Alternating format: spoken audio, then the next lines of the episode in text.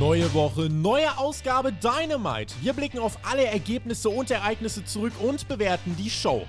Hört den Spotfight Wrestling Podcast mit der Review zu AEW Dynamite. That's hooked right there.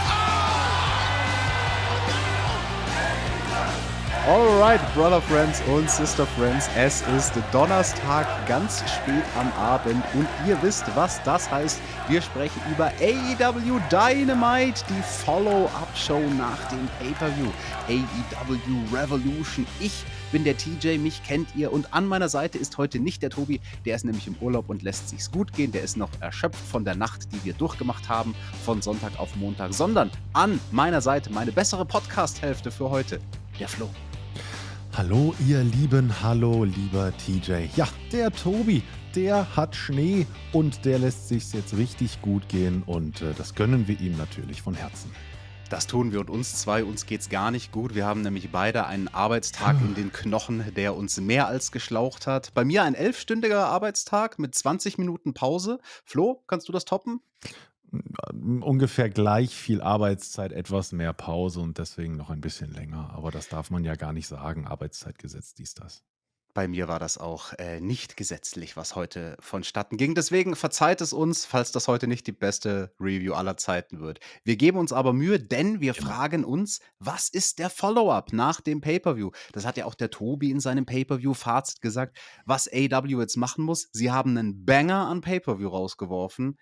Aber das Follow-up muss jetzt auch mal kommen. Und da ist AW oft schwach. Und jetzt wollen wir heute angucken, ähm, wie diese Show war. Und ganz interessant, das ist dir auch aufgefallen, Flo, das Intro, das war besonders, weil das Intro war ein Rückblick auf den Pay-Per-View. Komplett mit anderen Bildern als sonst. Nur mit Pay-Per-View-Bildern. Richtig gut. Hat mich direkt abgeholt. Wir haben die stärksten Szenen des Pay-per-Views einfach nochmal erleben dürfen. Super zusammengeschnitten, toller Production Value an der Stelle. In kürzester Zeit den Fan wieder da abgeholt, wo man ihn hat stehen lassen. Absolut, finde ich auch. Also, das war eine großartige Idee und ich habe mir gedacht, warum ist da früher niemand anderes drauf gekommen, das Intro abzuwandeln zu einem Pay-per-View-Rückblick? Das war wirklich schön. Diese Woche waren wir immer noch in Kalifornien, in Sacramento oder Sacramento, wie manch anderer sagen würde, im Golden One Center. Oh, in in Kalifornien, da werde ich auch bald sein, da werde ich Urlaub machen. Das ist jetzt nämlich hier die letzte Dynamite Review für eine Weile, wo ihr mich hören könnt. Äh, in ein bisschen weniger als zehn Tagen geht es los in die USA und unter anderem bin ich dann auch in Kalifornien. Ich habe gehört, da soll irgendeine ganz gute Wrestling-Show bald stattfinden. Mhm. Aber wir wollen wissen, ob Dynamite auch eine gute Wrestling-Show ist und eine gute Episode von Dynamite beginnt mit, ihr wisst es ganz genau, Orange Cassidy. Der kommt als erster raus, sogar mit Pyro, mit gewaltiger. Pyro. Da hat es gekracht. Und sein Gegner in dieser Titelverteidigung ist Jay Lethal, denn auf dem Spiel steht die All-Atlantic Championship. Die Jungs sind ja beide zu kurz gekommen beim Pay-Per-View in dem Four-Way-Match, konnten sich mit ihren Partnern nicht die Tag-Team-Titel äh, sichern. Und ja, die ganzen Partner, also die Best Friends und die ganze Entourage von Jay Lethal, die sind alle verbannt von Ringside. Das hier ist ein faires Match, fair and square in the middle of The Ring. Wir bekommen dann Recaps von Matches, die die beiden schon gegeneinander hatten. Das liegt ja teilweise schon ein Jahr zurück. Und dann gab es erstmal Soundprobleme, Flo. Direkt vor dem Match ist dir das auch aufgefallen. Also es konnte einem es ja nicht, nicht, nicht zu überhören. es war nicht zu überhören. Auf einmal hören wir Tony Schiavone und alle anderen Kommentatoren auf dem Saal mit einem riesigen Feedback, weil natürlich die Mikrofone der Kommentatoren ihr eigenes Signal aufgenommen haben. Der Tontechniker weiß Bescheid, nur der von AEW nicht. Also ich würde mich langsam vielleicht auch bewerben? Wie viel verdient man da so? Du warst doch mal bei so einer anderen Firma angestellt, die auch relativ prominent Wrestling macht. Ist das lukrativ? Soll ich mich da mal bewerben, meinst du? Ja, also ich glaube, als Tontechniker, da verdienst du mehr als hier bei Spotfight für die Reviews. Also das mal allemal. Äh, das war ein lustiger Patzer tatsächlich. Ja. Jay Lethal hat es auch geil gesellt. Also er hat dann erstmal zu den Kommentatoren geguckt, so von wegen, ey Jungs, was macht ihr für eine Scheiße da? Warum höre ich euch hier in der Halle? Das war durchaus lustig. Und ja, Lethal und äh, Orange Cassidy, die wresteln erstmal ordentlich ab und in der Heat geht Jay Lethal dann aufs Knie von Orange Cassidy. Die Match-Story ist hier so ein bisschen, das Knie von Orange Cassidy ist kaputt und der Arm von Jay Lethal ist aber auch kaputt. Äh, Orange Cassidy, der, äh, der wrestelt sich dann irgendwann zurück in das Match bei seinem Comeback mit einem Diving DDT vom Top Rope. Jay Nose hält das eigentlich quasi, steht direkt wieder auf, um einen weiteren DDT abzubekommen. Da habe ich mich gefragt, warum machst du zwei davon? Mach doch nur den einen vom Top Rope, der war besser als der andere, cover den Gegner danach, aber schwamm drüber. Orange Cassidy versucht den Orange Punch, aber das Knie ist kaputt. Er kann nicht mal richtig anlaufen zum Orange Punch. Deswegen gibt es den Figure 4 Leglock. Darauf hat Jay Lethal das ganze Match gewartet, aber Orange Cassidy befreit sich aus der Nummer und die beiden landen dann auf dem Apron. Und ja, da gibt es ein Chop Battle. Naja, also, wobei. Sort also, of, kind of. der Jay, der haut ordentlich zu und der Orange Cassidy, der macht das nur so ganz schlapp, ganz schlappe äh, Chops, macht er seine Shenanigans, um dann zu überraschen mit drei Clotheslines, die sich gesalzen haben und mit denen schmeißt er dann den Jay zurück in den Ring. Jay macht dort einen Gorilla Press und ist smart, nämlich wirft er Orange Cassidy einfach nach vorne, sodass der auf den Füßen landet und weil das Knie kaputt ist, tut das ja ganz schön weh. Nochmal der Ansatz zum Figure 4, bringt immer noch nichts. Äh, es gibt die Lethal Combination und dann geht er aufs Top Rope zum Elbow Drop. Aber Orange Cassidy zieht die Knie an, der Elbow Drop aufs Knie. Naja, dem einen tut der Ellbogen weh, dem anderen tut das Knie weh. Da kann man sich jetzt fragen, wem hat diese Aktion mehr wehgetan? Orange Cassidy versucht dann nochmal den Orange Punch, wird aber abgefangen out of nowhere mit einem Cutter von Jay Lethal. Erst tut er jahrelang so, als wäre er Randy Savage, jetzt tut er so, als wäre er Randy Orton. Unfassbar, ist aber auch nur ein Two-Count. Es soll die Lethal Injection folgen, aber er kollabiert im Seil. Kopf über, weil das Ärmchen ist kaputt. Der Ellbogen spielt nicht mehr mit. Das war ein wunderschönes Stilmittel eines absichtlichen Fuck-Ups. Sowas liebe ich ja. Orange Punch hinterher. 1, 2, 3. Titelverteidigung. Ein unglaublich gut geführtes Match in diesem Opener. Hat mir sehr gut gefallen. Auch gerade, weil das Match nicht allzu klamaukig war. Ja, Jay Lethal hat an einer Stelle auch mal Orange Cassidy mit seinen, seinen Händen in den Taschenspot gemockt. Aber im Grundzügen, bis auf die Jobs, die du erwähnt hast, ähm, von, von Orange Cassidy, war das ein legit geführtes Match mit einer konsekutiven Match-Story. Fand ich sehr, sehr ansprechend. Definitiv. Und wie das bei einem Match von Jay so ist, da muss doch dann irgendwann auch mal der Jeff Jarrett kommen. Also ah, ja. ein Jay, ein Jay reicht mir nicht. Ich brauche Triple J. Ah yeah. Und Jeff Jarrett kommt mit der Gitarre bewaffnet und bam, haut die aufs Knie von Orange Cassidy. Das fand ich auch ganz cool, habe ich so auch noch nie gesehen. Und die Best Friends kommen rausgerannt zur Rettung, bewaffnet mit einer Pipe. Aber ja, was willst du mit einer Pipe gegen die Gitarre anrichten? Der Schaden war getan. Orange Cassidy lag am Boden und Jeff Jarrett feiert mit den Trümmern seiner Gitarre im Publikum. Und ja, deswegen sollen wir dann nächste Woche bei Dynamite auch ein Titelmatch der beiden bekommen. Jeff Jarrett gegen Orange Cassidy. Und da geht es nicht um die All-Atlantic Championship, sondern um die International Championship. Uh. Der Titel wird unbekannt, weil Tony Khan ist jetzt nach einigen Monaten langsam doch aufgefallen, dass ja Japan und China gar nicht am Atlantik liegen, sondern am Pazifik und dass es deswegen vielleicht schlauer wäre, wenn wir das nicht All Atlantic nennen, sondern International. Deine 5 Cent zu dieser Namensumbenennung? Die Namensumbenennung finde ich gar nicht so spektakulös, wie das Tony Khan ein Special Announcement angekündigt bekommt oh. und der Mann mit dem Mikrofon in der Hand backstage steht und zweimal genau den gleichen Text aufsagt und keiner hat es gemerkt, weil ihm eh keiner zuhört. Äh, ich fand das schon wieder so. Weißt du, Tony Khan ist der Chef von AEW. Dem gehört der ganze Laden. Holt den doch raus, wenn es wirklich wichtig wird und dann lass ihn auch so wichtig wirken. Das sieht ja. einfach, also Vince McMahon würdest du niemals, niemals so eine Art von Promo oder irgendwas halten lassen. Im Leben nicht. Das würde ja, nicht passieren. Der Vince, der trägt ja jetzt einen schicken Schnurrbart. Das würde natürlich toll ausschauen, wenn der eine Promo hält. Aber nein, also Tony Kahns Announcement hier, das hätte man wirklich auf eine andere Art und Weise machen können. Ich finde es ja schade, weil ich finde es einen Schritt zurück. Letzte Woche oder wann auch immer dieses Announcement war, ich glaube vor zwei Wochen mit der Reality-Show, da mhm. hat man ja gelernt und da war zwar angekündigt, dass Tony Khan ein Announcement macht, aber dann hat er nur den Wrestler angekündigt, nämlich Adam Cole Baby, der dann stellvertretend für ihn das gemacht hat. Und ich frage mich, warum man es hier nicht genauso gemacht hat. Muss ja nicht Adam Cole sein, aber sonst irgendjemand. Zumindest war er nicht so aufgedreht wie sonst. Also sonst ist er ja, als hätte er irgendwie fünf Nasen Kokain gezogen.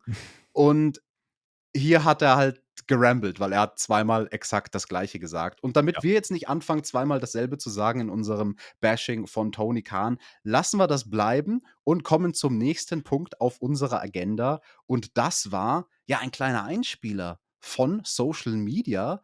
Denn dem Wardlow, dem wurde irgendwie das Auto kaputt gemacht, hat einer ins Auto, ist, ist da einer eingebrochen, überall lagen Scherben, seine Tasche war weg, alles war weg. Ich glaube, man hat sogar gesagt, dass sein Titelgürtel weg ist. Also er ist natürlich immer noch Champion, aber halt ohne Belt. Das behalten wir jetzt mal im Hinterkopf. Gut.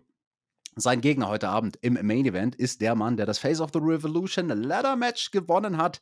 Ja, letzte Woche in dem großen Leitermatch. Powerhouse Hobbs, der ist bei Renee und was sagt er? Ja, dass er heute Abend gewinnen wird, sagt er im Prinzip. Und äh, dieses Match wird nicht nur irgendein Match sein, sondern ein False Count Anywhere Match, weil der Wardlow, der hat ja eh keine Ring Gear mehr, wurde ihm ja alles geklaut, der hat nur noch Straßenklamotten. Deswegen gibt es heute im Main Event einen schönen Straßenkampf. Aber erstmal gibt's Ricky Starks und der stellt sich genau die Frage, die auch der Tobi beim Pay-per-View gestellt hat, nämlich What's next? Ricky Starks hat den großen Pay-per-View-Sieg bekommen gegen Chris Jericho, aber da muss jetzt irgendetwas kommen. Und man leitet ein neues Programm mit ihm ein. Ja, lieber TJ, wie soll's denn da weitergehen? Das fragt sich der liebe Ricky nämlich auch. Und bevor, und er sagt uns tatsächlich, naja, ich weiß es nicht so recht. Ich weiß noch nicht. Aber was ich weiß, und das werde ich euch jetzt erzählen, und zwar, wohin ich als nächstes gehen werde. Und genau in diesem Moment, da wird er nämlich unterbrochen von dem Theme des Bullet Clubs und hinter ihm taucht Juice Robinson auf und der verpasst ihm einen mächtigen DDT. Ricky bleibt liegen und Juice stellt sich über ihn und flüstert ihm noch was Nettes ins Ohr. Ja, das werden wir niemals erfahren, was er ihm ins Ohr geflüstert hat. Vielleicht sollten wir da Rhea Ripley fragen. Die kennt sich mit sowas gut aus. Hm. Das ist ein Programm, was man hier einleitet. Ja, hat jetzt, glaube ich, niemand groß erwartet. Flo, braucht es denn Juice Robinson bei AEW? Die Kommentatoren haben ja auch irgendwie sowas verlautbaren lassen wie, oh nein, es ist Juice Robinson. Oh, war der nicht gerade erst von New Japan weg und gekündigt? Oh, offensichtlich ist er das ja nicht. Und auch die Anspielung von Ricky Starks, von wegen, ich sage nicht, was als nächstes passiert, weil ich das nicht weiß, aber wohin ich als nächstes gehe, lässt mich irgendwie vermuten, dass wir da ähm, japanische Züge in diesem, ähm, in der Zukunft von Ricky Starks sehen werden. Uiuiui, nicht, Ob dass es das da, braucht? ja, nicht, dass da einer die verbotene Türe aufmacht oder zumindest mal so einen Fuß in die Türe stellt. Hm. Well, wir machen weiter im Programm mit einer Dame, wo wir uns nach dem Pay-Per-View auch fragen, why? Wieso hast du das gemacht, Ruby? Du bist jetzt ein böses Mädchen, um Himmels Willen. Sie macht natürlich gemeinsame Sache seit dem Pay-Per-View mit Soraya und Tony Storm und ist hier geladen zum Interview im Ring mit Renee und sie sollte uns erklären, warum sie gemacht hat, was sie beim Pay-Per-View gemacht hat. Ja, im Grunde lässt sich das, was Ruby sagt, darauf zusammenfassen, dass die Fans ja schuld sind, weil sie sie immer ausgebuht haben. Und ähm, sie hat nicht das Gefühl, dass sich auch backstage irgendjemand für sie interessiert und ihr zur Hilfe kommen möge. Hm, n- Naja, was ist mit Willow Nightingale? Ähm, das lassen wir mal weg. Aber auch die beiden Damen an ihrer Seite, ah, die ja jetzt an ihrer Seite stehen, ne? Tony Storm und Saraya, werden nicht gewertschätzt. Tony Storm wurde sogar so gering geschätzt, TJ, dass man sie nur Interims-Champion genannt hat. Hm, Das hat man eigentlich später geändert. Egal. Und, und Saraya, ja, ihr bösen Fans habt Saraya angefleht, zurückzukommen. Jetzt ist sie wieder da und jetzt wollte sie nicht sehen. Wir wollten doch nur helfen, diese Division aufzubauen. Und in dem Moment kriegt sie Shut the fuck up Chance. Also dieser Heel-Turn, ich weiß nicht, TJ, ist das schon Go-Away-Heat oder macht sie da ihren Nein, Job nein, nein, nein, nein, nein, nein. Also von Go Away Heat, von X-Pac Heat, wie ich das gerne nenne, sind wir noch weit entfernt. Äh, ich fand das eine sehr ambivalente Promo, denn was Mhm. sie gesagt hat, war inhaltlich eher so mittelmäßig bis Daumen nach unten. Wie sie es gesagt hat, war aber sehr gut. Sie war überzeugt von dem, was sie da gesagt hat. Und das ist am Ende des Tages bei einem Bösewicht immer das Wichtigste, dass er oder sie von seinen eigenen Motiven überzeugt ist. Das gilt nicht nur für Wrestling, das gilt auch für Spielfilme, für Serien, für jede Art von Unterhaltung. Deswegen, auch wenn ihre Beweggründe so ein bisschen äh, wonky sind, die Promo an sich, wie sie delivered wurde, fand ich gut. Sie hat sie auch An gut gerettet. Sie hat ja ja. gesagt, auf einem kaputten Fundament kann man kein Haus bauen. Und das Fundament, das sind die Rookies und die Leute backstage, die alle nichts drauf hatten, aber sie glauben, als würde ihnen die Welt gehören. Und dann ruft sie ja auch Sky Blue endlich raus. Und dann kann es ja Genau. losgehen. Weil wenn das Fundament kaputt ist, dann muss man es kaputt machen und Richtig. demolischen und zerstören und aus dem Weg räumen, damit man ein neues Fundament aufbauen kann. Und Sky Blue muss weg. Die ist ein undankbarer Rookie. Und ich habe mir nur notiert zu diesem Match von Ruby gegen Sky Blue. Sky zählt furchtbar. Also wenn es eine. Sache gibt, die sie nicht kann, dann ist es leider zu sellen. Das hier war ein Aufbaumatch für Ruby. Sie spielt halt mit Sky Blue. Das hätte man auch kürzer machen können. Es ist so der Klassiker. Jedes Match muss irgendwie mindestens sechs Minuten gehen. Ähm, naja, gut, Schwamm drüber. Es war halt da. Viel bemerkenswerter als das Match, was natürlich gewonnen wurde von Ruby durch ihren Finisher. Ganz klare Sache. Den hat sie auch mit, mit Schmackes durchgezogen. Mhm. Destination Unknown. Viel wichtiger als das Match und wie es ablief, war für mich die Position auf der Card, weil das Damenmatch war diese Woche das zweite Match auf der Card. Und normalerweise, wenn es die Damen gibt, also die gibt es eigentlich jede Woche bei Dynamite, sind sie fast immer das vorletzte Match. Selten Ausnahmen bestätigen die Regeln. Und das finde ich doch sehr schön, dass man mit diesem System hier gebrochen hat bei AEW. Ich musste schmunzeln, weil ich gestern erst auf Twitter gelesen hatte von unserem Kollegen, dem lieben Nick vom Schwitzkasten-Podcast. Der hat dem Tony Khan geantwortet und gesagt: Hey Tony, eine Sache, die du besser machen kannst, mach doch die Frauen nicht immer beim selben Match. Wechsel das doch mal ein bisschen ab in der Cardstruktur. Und hier hat man es abgewechselt. Wichtiger als das Match war das Nachspiel, weil ja, die Sky Blue, die sollte dann erstmal mit dem Loser L signiert werden mit den Sprühdosen. Aber zum Glück, ja, zum Glück, Flo, kommt ihr jemand zur Rettung. Ja, die wollten Nämlich, doch tatsächlich aus Sky Blue Sky Green machen. Und dann kommt die Willow, deine Lieblingsfreundin, und möchte das verhindern. Willow Nightingale kommt total motiviert die Rampe runtergelaufen und stellt Ruby an der Stelle zur Rede. Das kannst du doch nicht machen. Wir sind doch Freundinnen. So kenne ich dich ja gar nicht. Oh, was soll denn das? Naja, und äh, die beiden Mädels, die dabei sind, die schleichen sich dahinter, hauen der Willow auch eine runter und dann wird es auch nicht Willow Nightingale, sondern Willow Nightingale.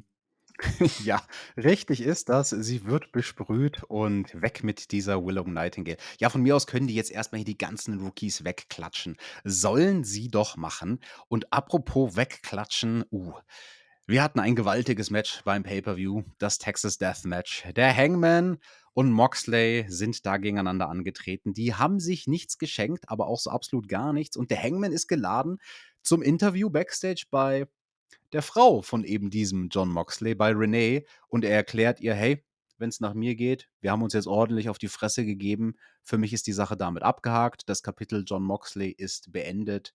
Und äh, mir geht es zwar körperlich nicht gut nach diesem Kampf, er hatte auch ein Pfeilchen, also ein blaues Auge, aber seelisch ging es mir selten besser. Das merken wir uns jetzt einfach mal so. Und dann gab es ein kleines Promo-Video von MJF. Äh, der wird nächste Woche seine Re-Bar Mitzvah machen, was auch immer genau wir darunter uns vorstellen können. Das werden wir dann nächste Woche sehen. Und er sagt uns im Prinzip, ja, mit seiner Titelverteidigung, sein Reign of Terror has just begun. Also seine Terrorregentschaft als World Champion hat gerade erst begonnen. Das war eine bockstarke Promo nach diesem Ironman-Match, was er gewonnen hat und bei dem er seinen Titel verteidigt hat. Und ja, ein Team, was keine Titel zum Verteidigen mehr hat, obwohl sie mal drei hatten, das sind FTR. Und die sind geladen zum Interview bei Tony Schiavone im Ring und die kommen erstmal raus, Flo, zu einem gewaltigen Pop. Ich glaube, das war mit Abstand der Pop of the Night. Ja, die haben sich auch erstmal richtig feiern lassen, sind seitlich von der Ramp gesprungen, haben abgeklatscht mit den Fans, sind im Ring angekommen, sind wirklich abgefeiert worden. Das auch zu Recht. Ich habe mich wirklich gefreut. Die beiden wiederzusehen. Und naja, Cash fasst dann auch erstmal zusammen, wie du es gerade auch getan hast. Die letzten Monate waren jetzt durch die Titelverluste und auch durch ihren Verlust ihres Freundes Jay Briscoe wirklich nicht besonders rosig, auch wenn 2022 super toll war. Ähm, aus Sicht von FTA. Naja, aber Cash sagt dann eben auch so, hey, das ist ja alles irgendwie gar nichts gegen diese undankbaren und verwöhnten Löcher. Äh, diese Guns, die gehen uns ganz schön auf den Keks, weil die zwei haben quasi die letzte Erinnerung genommen. Die letzte Erinnerung, der Kampf zwischen den Briscoes und FTA bei, ähm, bei äh, Ring, äh, Ring of Honor, bei dem Pay-Per-View, bei Final Battle, das war die letzte Erinnerung, In-Ring-Erinnerung, die die zwei an ihren Freund Jay Briscoe haben. Das bringen die beiden unglaublich gut rüber und mhm. erklären mir logisch, warum sie so einen Rochus auf die Gans haben, denn die haben ja eingegriffen. Die konnten sich gar nicht mehr richtig feiern lassen nach diesem martialischen Match. Und die Gans sind schuld. Und deswegen nehmen sie ihnen jetzt das weg oder wollen sie ihnen das wegnehmen, was ihnen am wichtigsten ist. Und zwar, sie müssen das tun für sich, für die Briscoes und für die Fans. Top Guys, out. Das war eine bockstarke Promo und das war eine schöne Ansage und das war, finde ich, alles, was es braucht, um nach dem Pay-per-View diese Story jetzt mal weiterzuführen. Da muss man jetzt nicht gleich die Riesenschritte gehen, sondern eine gute, starke In-Ring-Promo, das reicht mir absolut. Da ist es auch zu verkraften, dass man diese Woche bei Dynamite die Guns als Champions zum Beispiel gar nicht gesehen hat. Die haben wir ja beim Pay-Per-View gesehen, ne? da haben sie ihre Titel verteidigt und das war auch gut und richtig so in meinen Augen. Und ja, das ist ein Programm, da bin ich drauf gespannt. Also, ich bin vor allem drauf gespannt auf das Match oder die Matches, Plural eventuell, die wir da bekommen könnten, weil die Guns von FTR unglaublich viel lernen könnten im Ring. Mhm. Und ähm, ja, was glaubst, glaubst du, Flo, aus dieser Fehde, die man da jetzt begonnen hat, werden FTR da rausgehen als wieder Champions? Ich finde, es ist einfach Zeit, den Klamauk aus den Tag-Team-Titles rauszuprügeln. Und wenn es ein Tag-Team gibt, was mit dem ehemaligen Motto No Flips, Just Fists unterwegs ist und den Leuten den Spaß aus dem Leib prügelt, dann ist das FDA. Die sind wirklich legit, die sind real, die kommen bei den Fans over. Gebt denen bitte endlich die Titel. Ich möchte diese, diese Tag-Team-Division wieder erstarken sehen und FTA sind für mich da der Schlüssel. Yes, ich glaube, da sprichst du vielen Zuhörern und Zuhörerinnen aus dem Herzen. Und dann schalten wir Backstage wieder zu René. Wir haben unglaublich viele Interviewsegmente diese Ja. Woche und das finde ich gut. Da werden wir im Mhm. Fazit nochmal drauf zu sprechen kommen. Gebt mir weniger Wrestling, mehr Interviews. Wenn FTR sagen, more flips, just fists oder so, dann sage ich, dann sage ich less Wrestling, more Promos. Und wir haben Jade Cargill backstage zu einer Promo bei Renee, unsere TBS Championess. Die steht jetzt 53 zu 0. Und nächste Woche, da sind wir in Winnipeg. Deswegen sagt sie uns im Prinzip, sie mag keine Kanadier und auch keine Kanadierinnen. Flo, habe ich das richtig interpretiert? War das quasi eine Open Challenge, wo wir davon ausgehen können, dass irgendeine kanadische Wrestlerin diese Challenge beantworten könnte? Und falls ja, wer könnte das sein? Ja, also ich höre jetzt schon die Musik von Nettie. ähm, Natalia Neidhart to AW, confirmed. Confirmed, genau. Katzenohren aufsetzen und abfeiern lassen. Ja. Ähm, alles in der Farbe Pink. Wunderbar. Nee, ganz ehrlich, ja, habe ich auch so verstanden. Interessiert mich überhaupt nicht, ob die da jetzt eine Kanadierin zum 54 zu 0 weich klopft oder ob das eine Mexikanerin ist oder eine Amerikanerin. Das ist mir komplett Wumpe. Ich bin nicht intrigued. Ich bin raus aus dieser Nummer. Es geht nur noch um Zahlen. Es geht nicht mehr um irgendwas anderes. Ja, aber du bist doch der Mann der Zahlen. Du bist doch unser Informatiker hier, unser IT-Mann. Das ist doch deine Welt, so Statistiken und das ist doch spannend. Das stimmt. Die Null, die ist mir durchaus bekannt in 53 und 0. Aber binär geht halt nur bis 1. Also von Ja, daher, tell das me your ein story, Problem. please. Ja, das Ding mit Jade Cargill, da hat man vielleicht die Ausfahrt verpasst. Vielleicht wäre es besser gewesen, Red Velvet den Titel zu geben und es niemals zum 50 zu 0 kommen zu lassen. Aber naja, Wo wir schon bei der Zahl 50 sind. 58 Minuten waren vergangen in dieser Show und wir kommen zum dritten Match auf der Card. Naja, noch nicht so ganz, weil äh, die Jericho Appreciation Society, die kommt zum Ring, lässt sich natürlich erstmal feiern mit Singalong und langer Entrance und wie wir das alles so kennen. Denn es soll Trios-Action geben mit Chris Jericho, Daniel Garcia und Sammy Guevara gegen Top Flight und AR Fox. Durchaus eine interessante Kombination. Und es beginnen AR Fox und Jericho. AR Fox, der ist natürlich, was die Geschwindigkeit angeht, Jericho haushoch überlegen, nutzt seine Wendigkeit, seine Geschwindigkeit und macht dann auch einen Dive aus dem Ring. Junge, ist der da weit geflogen. Also Chris Jericho stand so unfassbar weit vom Ring entfernt. Also der, der war ja fast ganz oben auf der Rampe und der AR Fox kommt da auf ihn rausgeflogen und erwischt ihn immer noch. Das fand ich ziemlich cool. Und äh, ja, Garcia, der schafft es dann schließlich für sein Team, die Oberhand zu gewinnen, indem er den guten Dante Martin flügellahm macht. Wir gehen in die Picture-in-Picture-Werbung, wie wir das so kennen. Da dominieren dann die Heels. Es gibt schließlich den Hot Tag zu AR Fox. Der macht auch ein paar coole Aktionen, unter anderem seine Imploding Senten, die sehe ich unglaublich gerne. Krasses Manöver. Und der Darius, unser kleiner Moppelbär, der verkackt's dann natürlich. Ja, der, der der ist dann am Ende im Ring mit Chris Jericho und irgendwie war da noch Jake Hager vielleicht im Spiel mit dem Baseballschläger. Der Ringrichter hat es nicht gesehen. Ich habe auch nicht so genau hingeschaut. Und das reicht für Chris Jericho, um den Sack zuzumachen und um das Match zu gewinnen. Eins, zwei, drei. Ja, und jetzt kann sich die Jericho Appreciation Society doch erstmal ordentlich freuen nach diesem Sieg in einem Trios-Match, lieber Flo. Und es gibt ja auch noch einen weiteren Grund zu feiern. TJ, lass uns die Partyhüte aufsetzen und die Tröte tröten, denn die Jericho Appreciation Society wird ein Jahr alt.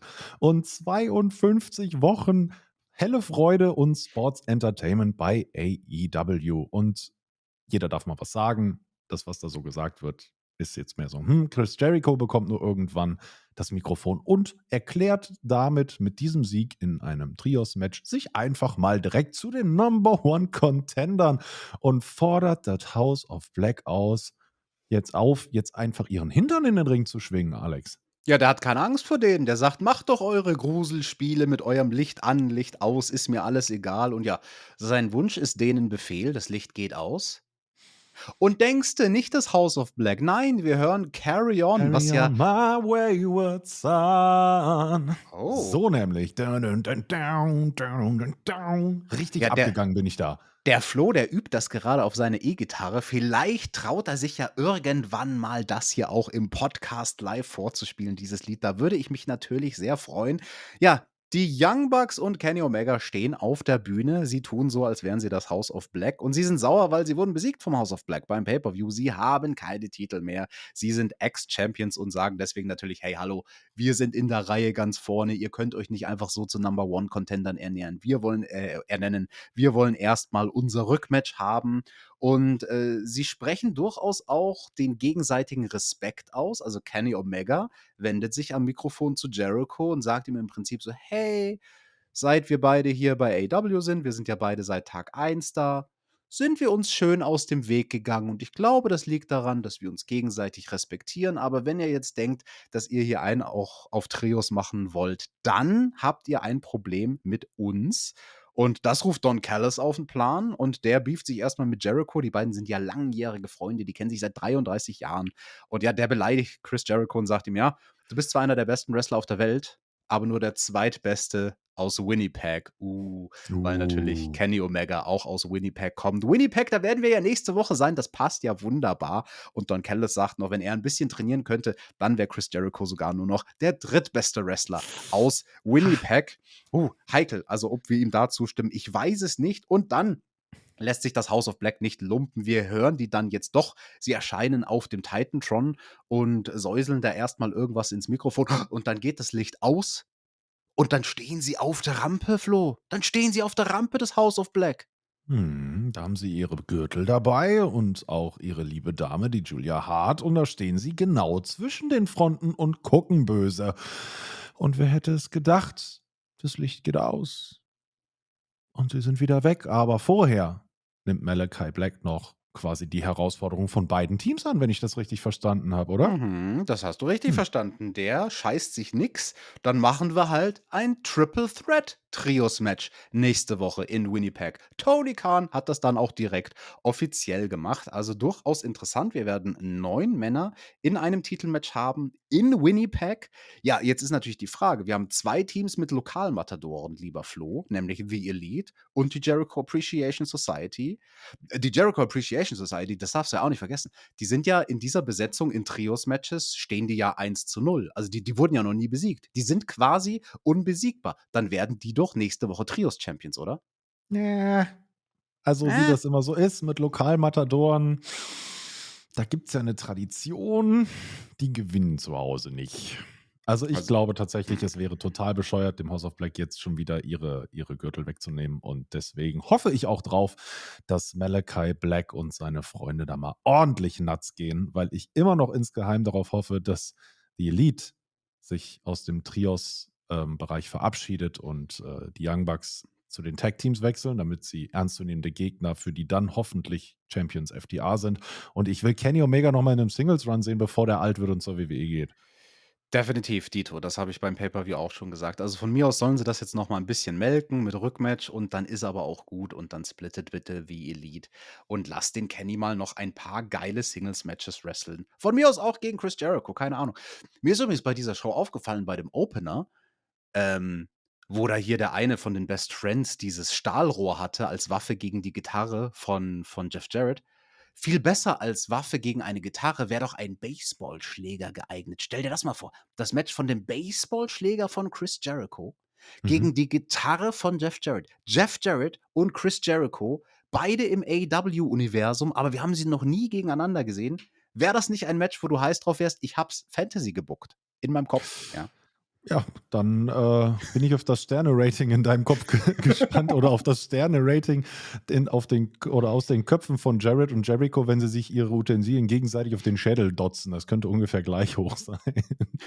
Na, gucken wir mal, wer von uns beiden da richtig Fantasy gebuckt hat. Du hast ja auch durchaus ein interessantes Szenario skizziert für die Young Bucks. Und ja, wo wir bei Sterne-Rating sind, 5 Sterne, aber mal Oh mindestens, ja. vergeben wir für den Main Event von AEW Revolution, für das Iron Man Match. Das ging sogar länger als 60 Minuten. Bryan Danielson hat da verloren, ja, wegen Sauerstoffmangel sozusagen. Also, zack, hat die Mhm. Flasche auf den Kopf Dong. bekommen. Dong hat's gemacht. Und wir sehen ein Recap-Video, ein Promo-Video, wo auch Interview-Szenen von ihm eingespielt werden, zusammen mit halt Recaps von dem Match. Und das war sehr stark produziert. Das hat mir Boah. richtig gut gefallen, dieses Video, weil das hatte unglaublich gute, eindringliche, langsame Musik, also eher so pianomäßig. Ich weiß gar nicht mehr Mhm. ganz genau, aber es es hat mich auf jeden Fall berührt, die Musik. Und er redet viel über Familie. Also, er ist da gebrochen nach dem Match, schwitzend und noch Blut verschmiert und sagt: „Hey, ich bin noch mehr enttäuscht davon, dass ich meine Familie hinten angestellt habe, als ich davon enttäuscht bin, den Titel nicht gewonnen zu haben.“ Und für ihn ist Family first und er sagt: „I think it's time for me to go home.“ Und dann geht er aus dem Bild und jetzt können wir uns fragen, lieber Flo, was das denn bedeutet? Ja, was mag das bedeuten? Wir werden's hoffentlich in den nächsten Wochen, meiner Meinung nach, nicht erfahren. Ich finde, dass sie, äh, Danielson jetzt rausnehmen, hoffentlich, eine sehr, sehr gute Entscheidung, weil wir eine eine Storyline gesehen haben, wo er immer wieder gesagt hat: „Max, du hast keine Ahnung. Max, du laberst nur Schwachsinn. Du bist nur neidisch auf mich, dies, das, Ananas.“ Und jetzt hat er Maxwell Jacob Friedman, unserem World Champ, Recht gegeben und er hat geweint Mhm. in dieser Promo. Das hat man gehört. Wie ein gebrochener Mann saß er da. Und Max hat gesagt: „Ey, nach dem Ironman-Match, Junge, da wirst du mit deinen Kindern nicht mehr spielen können, wenn ich mit dir fertig bin.“ Und genau das hat er getan. In dem Moment, wo er getappt hat, ist ihm klar geworden: „Ich spüre meine Arme nicht mehr. Ich kann mein linkes Bein es ist keine Kraft mehr drin. Irgendwas mit meinem neuronalen System, mit meinem mit meinem Rücken, mit meiner Wirbelsäule stimmt hier definitiv nicht.“ Und da hat er Angst da hat er's mit der Angst gekriegt, dass er wirklich nicht mehr mit seiner Familie irgendwas machen kann. Und das, was du sagst, er schämt sich. Er schämt sich, dass er seine Familie diesmal nicht an erste Stelle gestellt hat. Und es ist Zeit für ihn heimzugehen. Vielleicht geht er auch nur seine Frau küssen, seine Kinder küssen und dann kommt er wieder. Aber ich hoffe, dass sie ihn eine Zeit lang rausnehmen. Das hoffe ich auch. Also dadurch würde man ihn heiß behalten. Und Ja. ich finde, das ist der perfekte Zeitpunkt, weil Brian ist jetzt noch absolut over beim Publikum. Mhm. Das könntest du noch ein bisschen ziehen, aber dann ist es schwierig, die Ausfahrt nicht zu verpassen.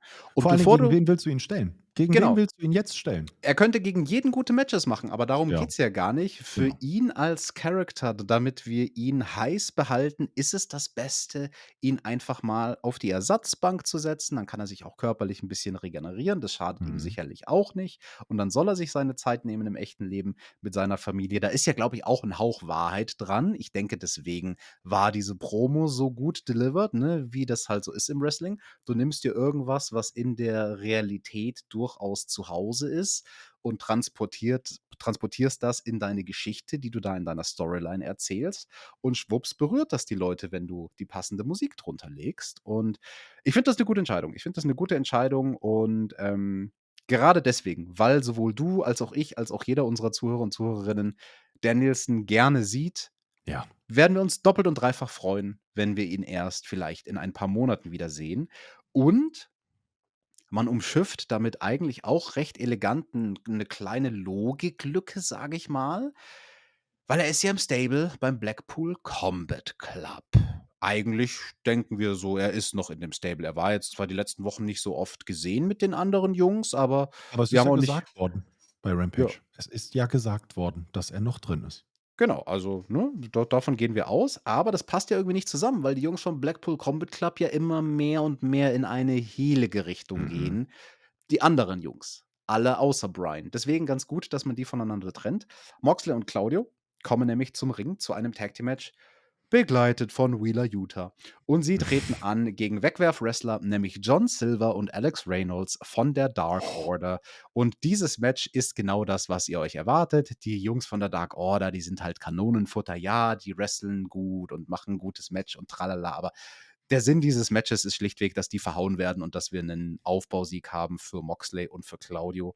Moxley finished Reynolds in einem Darce Choke. Das fand ich ganz interessant. Das ist ein Manöver, was ich früher auch beim Brazilian Jiu-Jitsu gelernt habe. Was ein fieser Hold ist. Also, wenn dich der Gegner da drin hat und weiß, wie er seine Hüften positionieren muss, dann tappst du. Das kannst du aber glauben. Und ja, damit hat es aber nicht gereicht, weil, weil der Blackpool Combat Club, die hatten quasi Blut geleckt, die wollten noch mehr. Es gibt von ihnen die Attacke nach dem Match. Sie prügeln weiter auf ihre Gegner ein, lassen die gar nicht in Ruhe. Und das ruft schließlich Evil Uno auf den Plan. Der hat sich erholt von dem kleinen Blutverlust, den er da neulich gegen Moxley hatte. Und äh, konfrontiert den ganz tapfer. Wird aber auch weggehauen, weil es sind drei gegen einen. Und das ruft den Hangman Adam Page auf den Plan, der eine halbe Stunde zuvor in der Sendung noch gesagt hatte, ey, mit John Moxley bin ich fertig, von dem will ich nichts mehr, das ist vorbei, das ist ein Ding der Vergangenheit. Aber gut, wenn seine Freunde hier verprügelt werden von der Dark Order, dann ist er natürlich als Cowboy ein Ehrenmann und will denen helfen. Und das gelingt auch, also er vertreibt den Blackpool Combat Club, die schleichen sich, die verschwinden dann so durch das Publikum, da wo sie hergekommen sind. Und in welche Richtung, Flo, soll das denn jetzt gehen? Du hörst meine Enttäuschung mit einem tiefen Seufzer. Dass man den Hangman jetzt nicht langsam wirklich endgültig mal von der Dark Order entkoppeln kann. Ich Mhm. weiß nicht, wo das sinnvoll hinführen soll. Ey, das Ähm, ist sowas von war auch 2020. Genau. Und die, ähm, diese Awkwardness in dem Moment, wo der Hangman ziemlich schnell in den Ring slidet, aufsteht und Mox aktiv aus der Ringmitte zurückweichen muss, damit sie nicht konfrontieren. Sie drehen sich danach um. Mox nimmt die Arme hinter den Rücken und symbolisiert im Prinzip auch, ey, ich will auch nichts von dir. Ist gut, ist okay. Auch wenn zugegebenermaßen Mox bedeutend besser aussah nach dem Fight als ähm, der Hangman. Ich meine, der steht jetzt schon wieder in einem Wrestling-Match nach dem Massaker am Wochenende und der Hangman-Pfeilchen hier oben irgendwie, weiß ich nicht, alles zerkratzt und zerborsten an der Stirn. Aber die lassen sich erstmal in Ruhe. Ja, und dann fängt er dann schon mit, mit Claudio an, kleiner Brawl und dann zieht sich der Blackpool Combat Club zurück. Ich weiß nicht, wo die damit hinwollen. Außer, dass sie jetzt vielleicht den Blackpool Combat Club noch mehr in die Heel-Ecke stellen wollen. Das Aber wollen da sie du mit definitiv. Sicherheit auch noch andere Teams gefunden, wo du das mitmachen kannst, oder? Well, das glaube ich auch. Und aber ja gut, das ist eine andere Facette, die man uns zeigt vom Blackpool Combat Club. Wie ich das finde, ich weiß ja nicht. Wobei ich bin mir ganz froh, wenn vielleicht der immer ramblende Moxley mal als Heel unterwegs ist. Also ihm tut das am meisten gut beim Blackpool Combat Club, wenn man ihm einen neuen Farbanstrich verpasst, weil ich finde, Moxley als Act ist relativ langweilig geworden die letzten Monate, vielleicht Jahre hinweg. Ja, er macht hier und da krasse Matches und ja, ich habe das Texas Deathmatch sehr abgefeiert, was die machen. Das äh, sage ich ja gar nicht, dass er im Ring nicht abliefern kann, wenn er möchte, aber halt so als Character, darüber rede ich. Eher als Character, der eigentlich immer dieselben Arten von Promos hält. Mit einem neuen Farbanstrich als Heel, das ist vielleicht nicht so schlecht. Ob ich das bei Claudio und Wheeler Utah so kaufe, na, ich weiß nicht. Da fehlen mir ein bisschen die Beweggründe bei den beiden, weißt du? Ja, aber bei Wheeler Utah hast du jetzt vor kurzem noch gesagt, dass du unbedingt findest, dass der aussieht wie ein Heel, weil mit der Fresse wie ein Feuermelder muss man direkt reinschlagen. Also, AW hört auf dich, nicht meckern. Aber Dann- Claudio, ich will Claudio nicht als Heel sehen. Keiner von uns will Claudio ausbuhen. Er ist doch die Nein. Schweiz. Die Schweiz ist neutral. Die Schweiz Schweiz. ist nicht böse. Hip, hip, hip, hop, Schweiz oder so. ähm. Ey, heute bin ich der ultimative Biff-Tannen, der alle Sprichwörter irgendwie versaut. Aber naja, ist ja auch egal. Wir schalten zur Frau von John Moxley. Ey, die ist heute die rasende Reporterin. Sie ist unsere Carla-Kolumna und ist backstage mit The Acclaimed. Die freuen sich, dass sie in Scissormento sind. Und ja, das ruft erstmal die zwei Lackaffen von der Jericho Appreciation Society auf den Plan. Die sagen: Ey, ihr, ihr seid doch Sports Entertainer. Ihr werdet doch bestens aufgehoben in der Jericho Appreciation Society. Und The Acclaimed und Daddy Ass, die lachen einmal herzlich. Ja, also schlimmer hättest du die beiden auch in dem Moment nicht auseinandernehmen können. Ähm, aber auch völlig zu Recht. Also Matt Maynard und Angelo Parker, meine Güte, die kannst du halt auch einfach nicht ernst nehmen. Nee, das kannst du wirklich nicht. Und ja, The Acclaimed, die waren nicht allzu ernst in diesem Segment und die waren auch nicht allzu betröppelt darüber, dass sie schon wieder jetzt quasi dran vorbeigeschrammt sind an den Tag-Team-Titeln. Das war eher so nach dem Motto, naja, hat halt nicht geklappt beim Pay-Per-View. Schwammi. Wir kommen zur Rampage-Card, denn da gibt es Teil 2 von Action and Ready gegen Sammy Guevara. Das wird eine Neuauflage, Flo. Da werden wir drüber reden.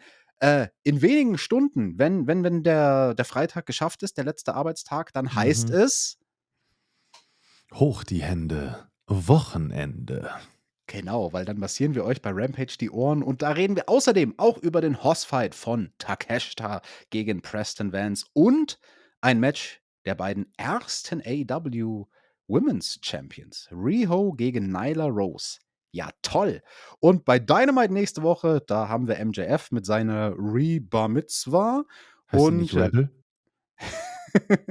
Rebel? Was? Was Rebel Bar Sie? Mitzvah? Nee. Reba heißt doch jetzt Rebel.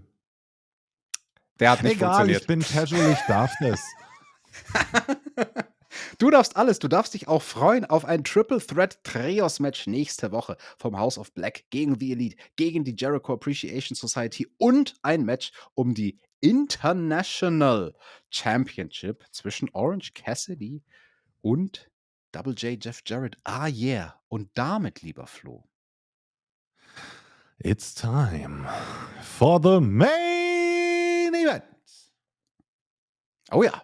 Falls Oh. Count Anywhere TNT Championship. Wardlow, der ja keine Wrestling-Klamotten mehr hat, die wurden ihm geklaut. Aber Er er hat ein schönes FTA-Shirt an. Er hat ein sehr schönes FTR-Shirt an, aber er ist nirgends zu sehen. Also, wir hören zwar sein. Entrance-Theme, aber er kommt gar nicht in die Halle und fragen sich: „Wo ist er denn? Wo? Wo?“ Ja, er steckt Backstage und da prügelt er sich schon mit dem Powerhouse Hobbs. Die haben einfach schon mal Backstage angefangen, in der Garage sich zu prügeln an einem Auto und das wird auch erst mal ordentlich demoliert. Da wird der eine in die Tür geworfen und dann gibt's 'n Suplex auf die Motorhaube und 'nen Mhm. Back-Body Drop in die Windschutzscheibe. Also, Mhm. dieses Auto ist Schrott.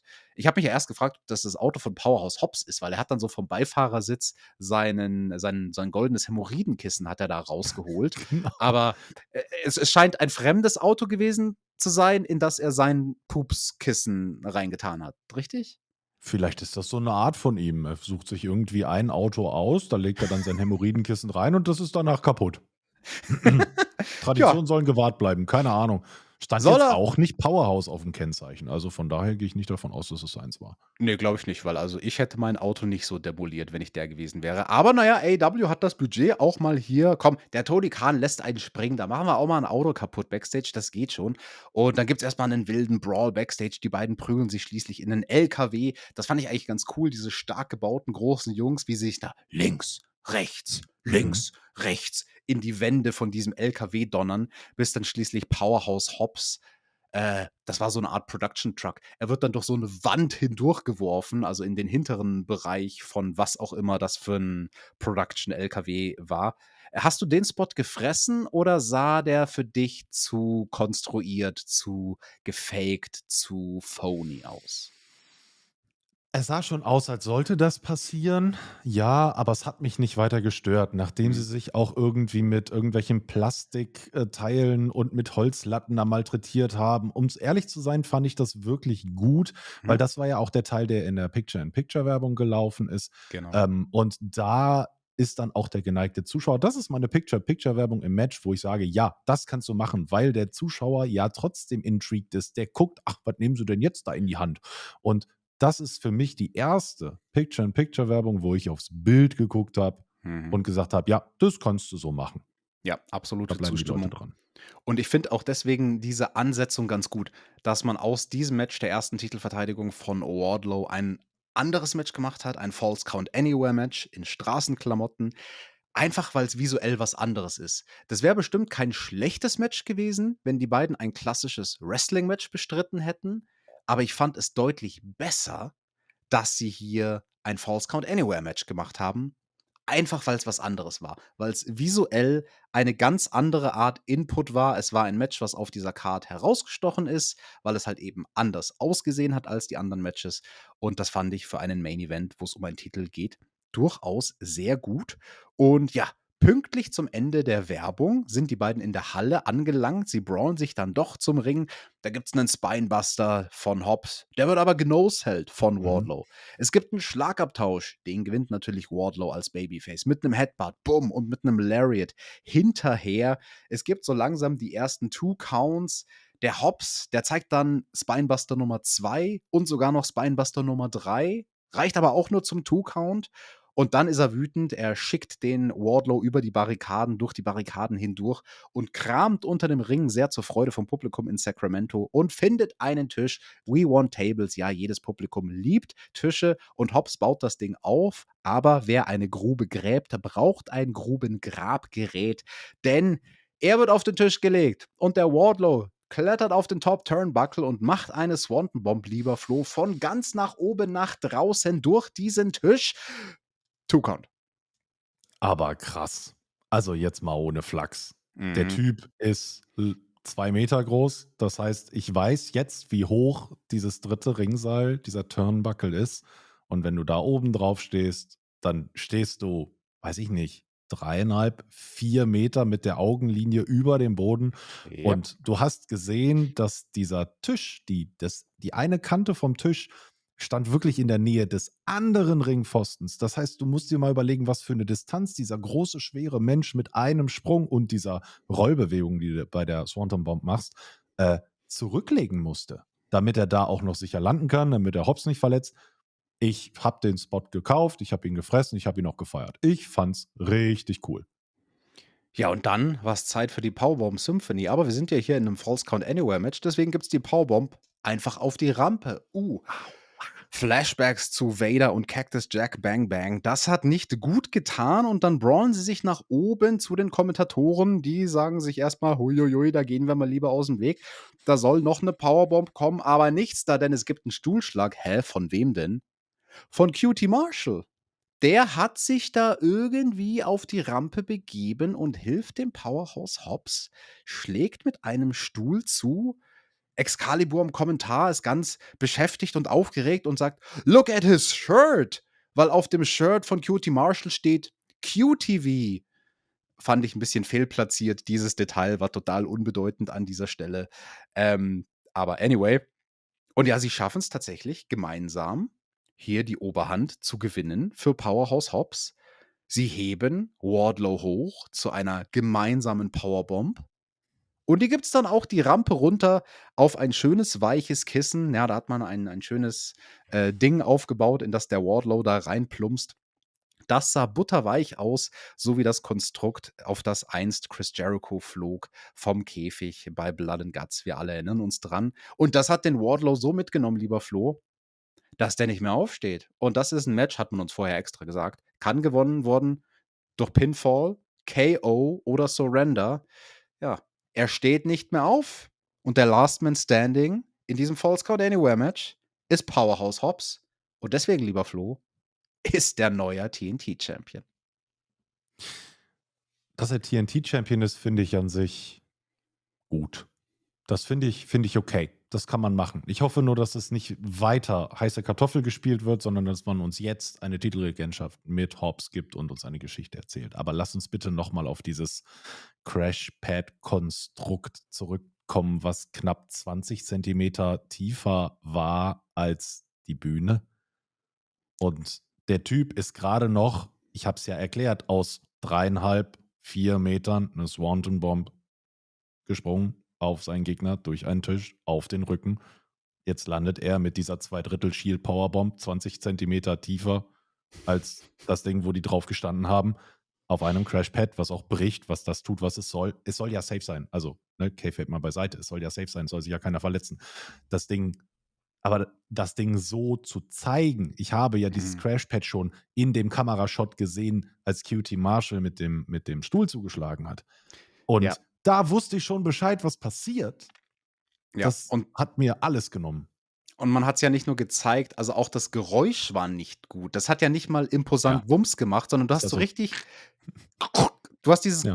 gehört von diesem kleinen Board, äh, unter dem halt so ein Schaumstoffkissen ist. Ja, und äh, der Bump, der war jetzt nicht so der Hit. Hat mich aber nicht so rausgerissen, muss ich ganz ehrlich sagen. Also wir zerreißen das jetzt hier ein bisschen und haha, hihi, ja. stellen das ein bisschen als lachhaft dar ich finde, man kann wohlwollend verargumentieren, dass sich das schon irgendwie versendet, weil der Fokus dann ja auf was anderem war. Der Fokus war auf dem Visual von Powerhouse Hobbs mit dem Gürtel, den er hochhält.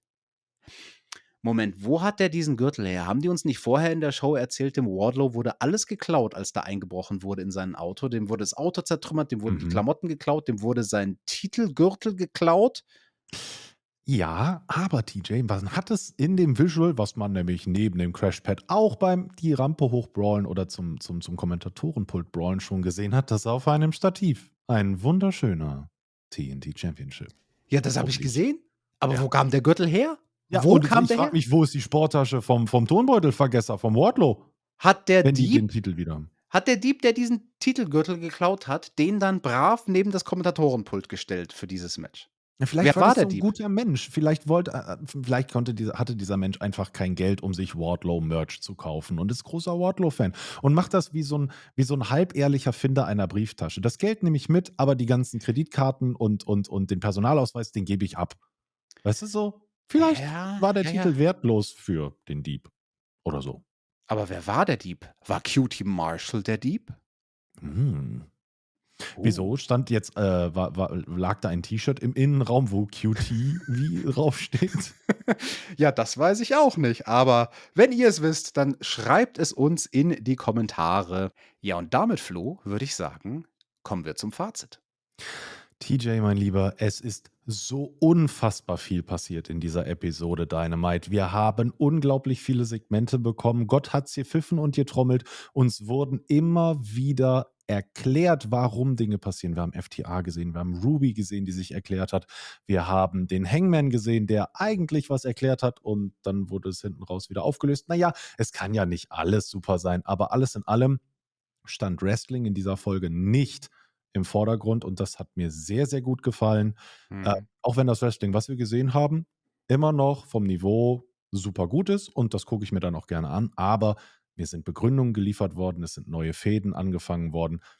So kann es weitergehen. So sollte es weitergehen nach einem Pay-per-View. Und wenn es irgendeine Dynamite-Episode gibt, die mehr den Fokus lenken sollte auf Interviews und Promo-Videos und all diese Arten von Segmenten, von denen wir reichlich gesehen haben bei dieser Episode, dann ist es die Follow-up-Show nach einem Pay-per-View. Und ich hoffe, dass das jetzt nicht eine einmalige Ausnahme war, sondern dass das ein bisschen einen Trendwechsel zeigt bei AW weil diese Kritik hört Tony Khan ja von vielen, von vielen Podcastern, von vielen Kritikern, nicht nur von uns. Ganz viele da draußen in der Wrestling-Landschaft sagen, hey, das Wrestling ist super, aber ich kann nur so und so viel Wrestling digesten, also ich kann nur so und so viel Wrestling verdauen jede Woche. Gib mir mehr Charakter, erklär mir die Charakter, erklär mir die Stories, denk dir bessere Stories aus. Denk dir bei manchen Matches bitte überhaupt mal Stories aus. Und das alles haben wir gesehen diese Woche. Wie du gesagt hast, ne, die Charaktere werden nach dem Pay-per-View erklärt, was sind ihre Motive, wo wollen sie hin, neue Fäden werden ins Rollen gebracht, neue Programme werden gestartet und das muss ich unter dem Strich wirklich als extrem gut loben. Das ist eine Episode, die mir richtig gut gefallen hat, die sich für mich wegen diesen vielen kurzen, kleinen, knackigen Charaktersegmenten tausendmal angenehmer geguckt hat als eine von diesen Wrestling-lastigen Dynamite-Episoden. Und noch obendrauf der Titelwechsel am Schluss, das fand ich war auch wichtig. Ich hatte es gehofft, dass man mit Powerhouse Hobbs sich traut, ihm den Titel zu geben. Schauen wir mal, was diese Partnerschaft mit QT Marshall bringt.